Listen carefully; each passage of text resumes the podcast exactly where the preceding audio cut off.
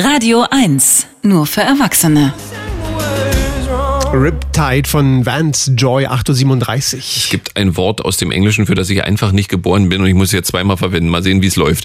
Wie wäre es, wenn Sie sich eine Brille aufsetzen? Also nicht so eine lächerliche 3D-Brille, nein, eine richtige amtliche Virtual Reality Brille Oh ja, und dann in ein Kunstwerk hineingehen. Je nachdem, wo Sie hinschauen, nach vorn, unten oder hinten, schauen Sie sich um im Kunstwerk und werden Teil einer ja, künstlichen Realität.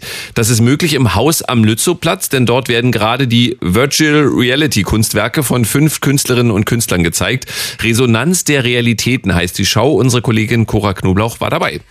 Art, aber fair. Die Radio 1 Kunstkritik. Mit Cora Knoblauch. Morgen, Cora.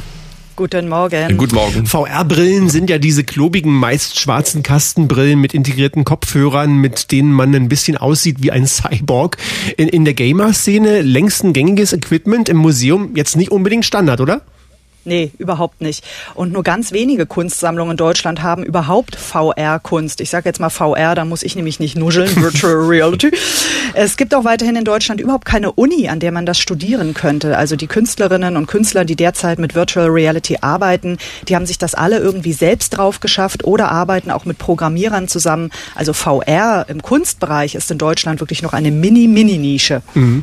Die Virtual Reality, Reality die man ja. ja, durch so eine Brille sieht, Cora, die spielt sich ja in der Brille ab. Wie, wie ist denn das im, im Hall? Haben Sie in die leeren Ausstellungsräume jetzt ein paar Stühle plus VR-Brillen reingestellt und der Besucher, die Besucherin setzt sich so ein Ding auf und dann geht er oder sie ab im VR-Film?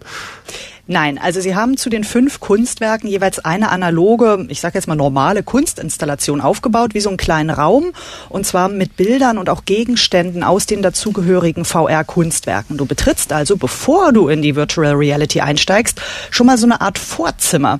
Zum Beispiel, in einem Kunstwerk sitzt man in dem Kunstwerk selbst dann in so einer Art, auf einer Art Mauer, in einem Fantasieland zwischen Bergen und Meer und schaut maskierten Avataren zu bei ihrem Alltag. Die gehen einkaufen, zur Arbeit, zur Schule und so weiter. Dann tauchen in dieser seltsamen, eher albtraumhaften Welt zwei Fremde auf und die ein, einheimischen Avatare rotten sich zusammen und bauen eine Mauer. Als Protagonist sitzt man in dem VR-Werk auf einem Felsen und schaut diesen roboterhaften Avataren bei ihrer Arbeit zu. So im Hall haben sie es jetzt so gemacht, dass sie einen Stuhl in Pappmaschinensteinen eingebaut haben und an der Wand sieht man dann eine große Demo-Version der Landschaft. Du setzt dich also, bevor du die Brille aufsetzt, schon mal in die Position, die du dann auch in der Virtual Reality hast. Also das eigentliche Werk siehst du natürlich aber erst, wenn du die Brille aufsetzt. Was ulkig ist, diese Avatare führen eine Art Eigenleben. Die Künstlerin Julia Bowinkel kann nicht vorhersagen, wann diese Roboterwesen die Mauer bauen, um sich gegen den Besuch zu wehren. An manchen Tagen bauen sie auch gar keine Mauer. Diesen Algorithmus, sagte sie mir, durchschaut sie auch eigentlich selber nicht, findet sie aber ganz gut. Jeder Besucher sieht also eine Situation, die sich nicht wiederholt und einmalig ist. Ja, Avatare, die hören sich jetzt dann schon so ein bisschen nach Gaming an. Schaut man denn bei den Kunstwerken nur zu oder hat man auch mal so einen Controller in der Hand und kann in den Kunstwerken agieren?